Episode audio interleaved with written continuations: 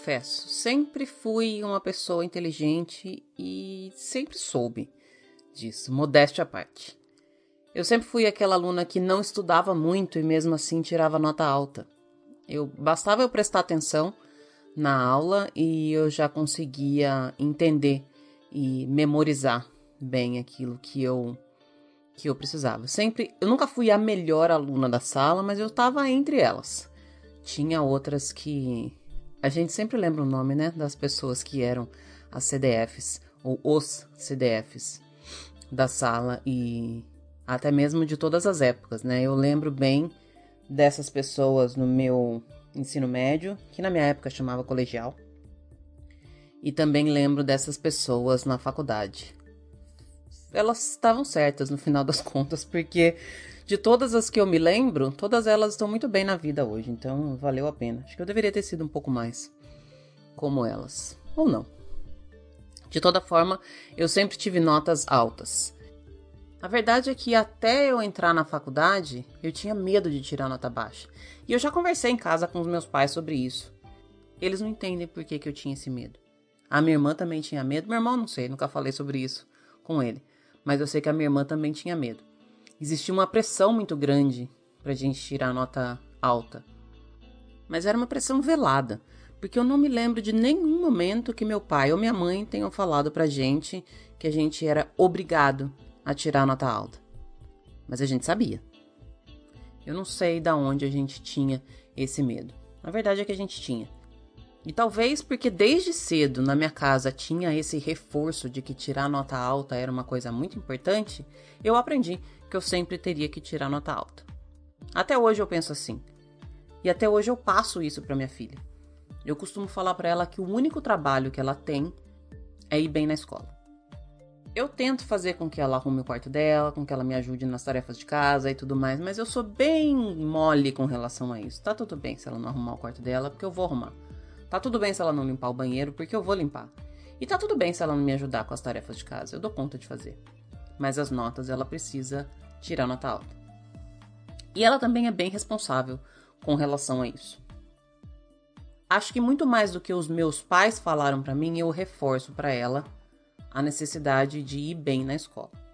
Esse é o trabalho dela. E ela tá dando conta do trabalho dela. E tirando física e matemática, no ensino médio, que para mim eram disciplinas bem difíceis e aí eu precisava realmente estudar muito, eu nunca tirei nenhuma nota baixa. E na faculdade eu uma vez tirei uma nota 2 em teoria geral do processo. Foi, acho que a primeira vez que eu tirei a nota 2 e aí essa disciplina eu abandonei. Eu tinha aula dessa disciplina às terças e quintas no último horário. Eu estudava à noite e aí chegou um momento em que eu falei: não vai mais dar para eu recuperar essa disciplina, eu vou simplesmente pegar DP dela e fiquei meio que, sei lá, quatro, cinco meses indo pro bar na nos horários que eu tinha essa aula. No fim das contas, eu acho que era o professor, porque no ano seguinte eu refiz essa disciplina e passei com nove, nove e pouco. De toda forma, eu sempre tive muita facilidade com estudos. E eu sempre gostei muito de estudar, eu sempre gostei muito de ler, sempre gostei muito de escrever, e acho que isso ajudou bastante. Então eu nunca entendi muito bem quando me falavam que vida de estudante não é uma vida fácil. Para mim era uma vida fácil sim, mas esse termo mudou tudo.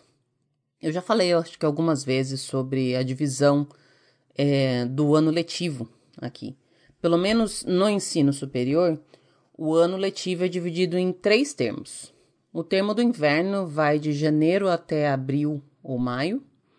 O termo do verão vai de maio até agosto. E aí, julho e agosto normalmente são os meses em que realmente é férias e aí não tem aula. Mas os meses anteriores, maio e junho, se você quiser fazer aula, você pode. Você pode fazer algumas disciplinas, e aí, por serem apenas dois meses, a disciplina tem a carga horária dobrada para dar conta. Eu nunca fiz aula no verão aqui, nesse termo do verão. E depois vem o termo do outono, que é de setembro até dezembro.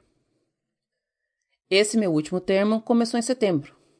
Coincidentemente, setembro foi o mês que eu tinha acabado de chegar da minha viagem, da viagem que eu fiz com o boy. Em resumo, foi uma viagem que eu fiz para o Caribe com uma pessoa com quem eu nunca tinha estado e eu saí de lá basicamente casada. e eu sei que de tempos em tempos ele pega os podcasts que eu publico aqui e escuta. Então, só queria deixar avisado que não é nenhum tipo de pressão, tá? Só uma brincadeira. Beijo para você. Eu reencontrei uma pessoa que eu conhecia há muito tempo atrás. A gente nunca tinha tido nada. Voltamos a nos falar, nos encontramos e estamos aí tentando até hoje. Talvez eu conte sobre isso alguma outra vez, ou não. Enfim, essa foi a viagem do boy. Inclusive, eu estava esses dias ouvindo um podcast em que uma das entrevistadas falou justamente isso: que ela fez uma grande loucura na vida dela. Ela namorava com um cara há um mês e meio, ela topou fazer uma viagem internacional com o cara e ela não recomenda fazer isso, porque é arriscado, você não conhece a pessoa tempo suficiente para viajar e tal. Eu fiz isso sem namorar um mês e meio com a pessoa e eu recomendo sim. Faz mesmo, mas faz consciente. Mede os riscos aí, porque tem vários.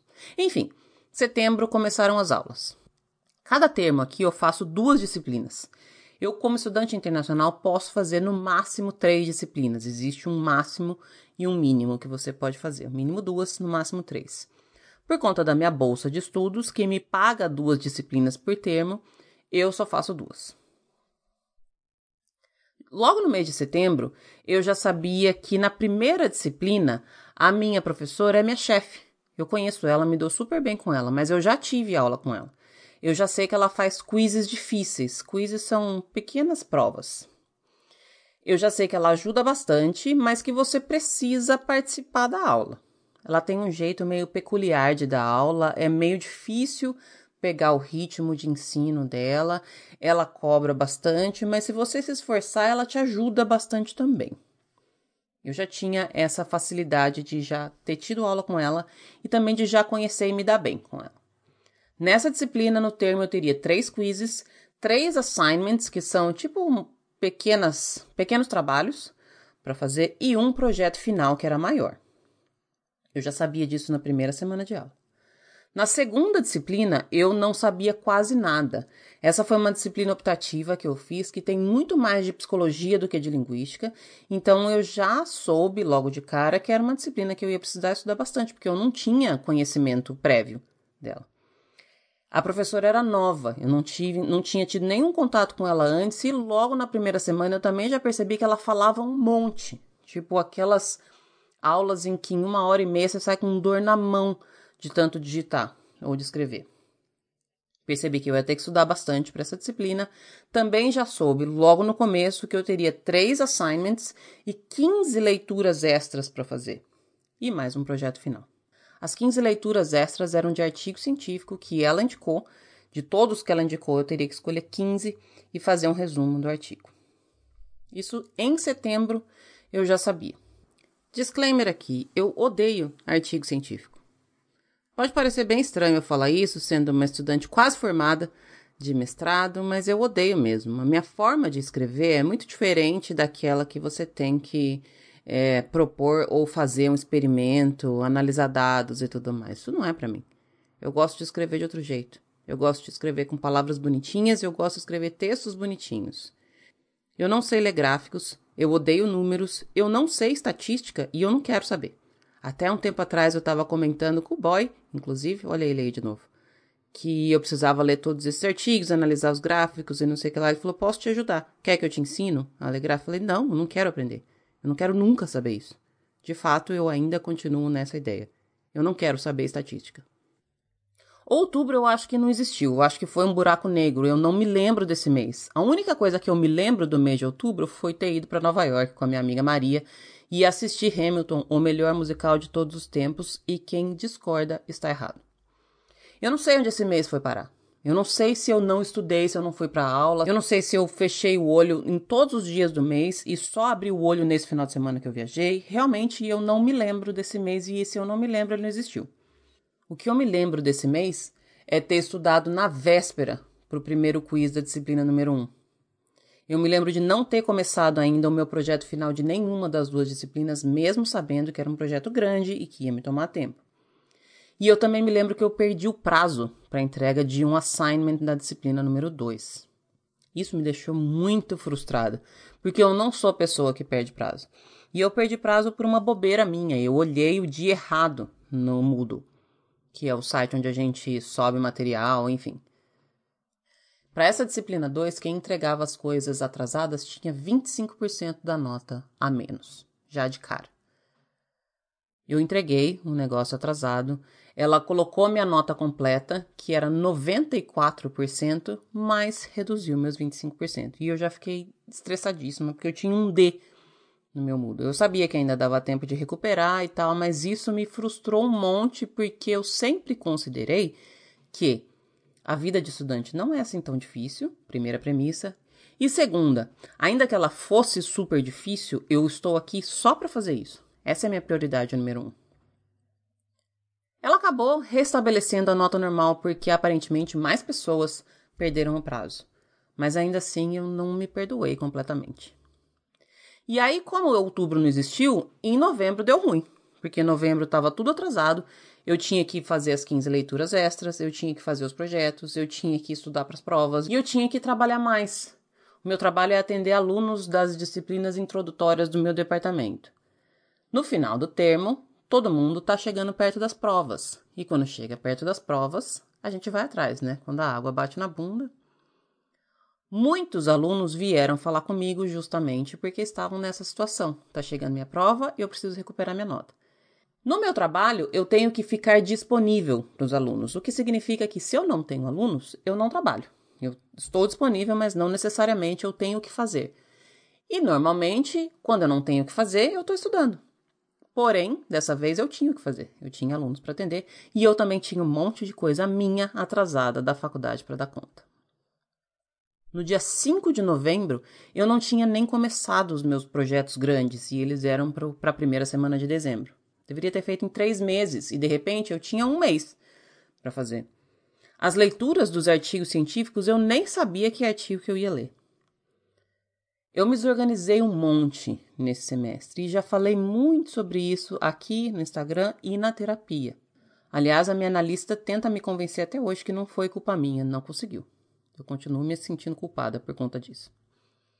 Ao mesmo tempo, eu acho que foi sim um termo mais difícil, considerando o conteúdo. Eu conversei com alguns alunos que estavam nas mesmas turmas que eu e todos eles concordaram que as disciplinas foram mais difíceis, foram mais puxadas. Tinha mais coisa para fazer, as professoras exigiam mais. Eu não sei se a gente ainda está se recuperando do que foi, barra está sendo a pandemia, se a gente está mais fraco, se a gente está mais burro, eu não sei.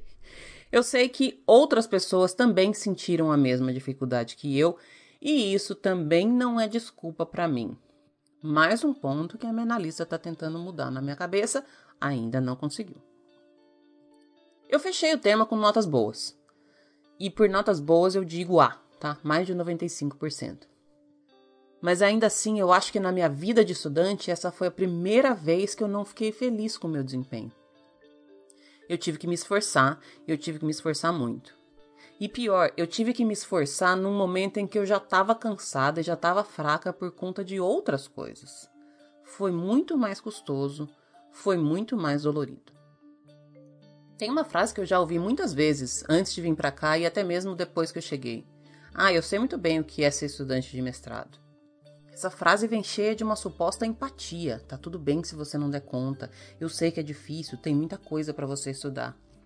Mas até então, eu já estava acabando o meu mestrado e eu não sabia o que era isso. Eu soube esse semestre.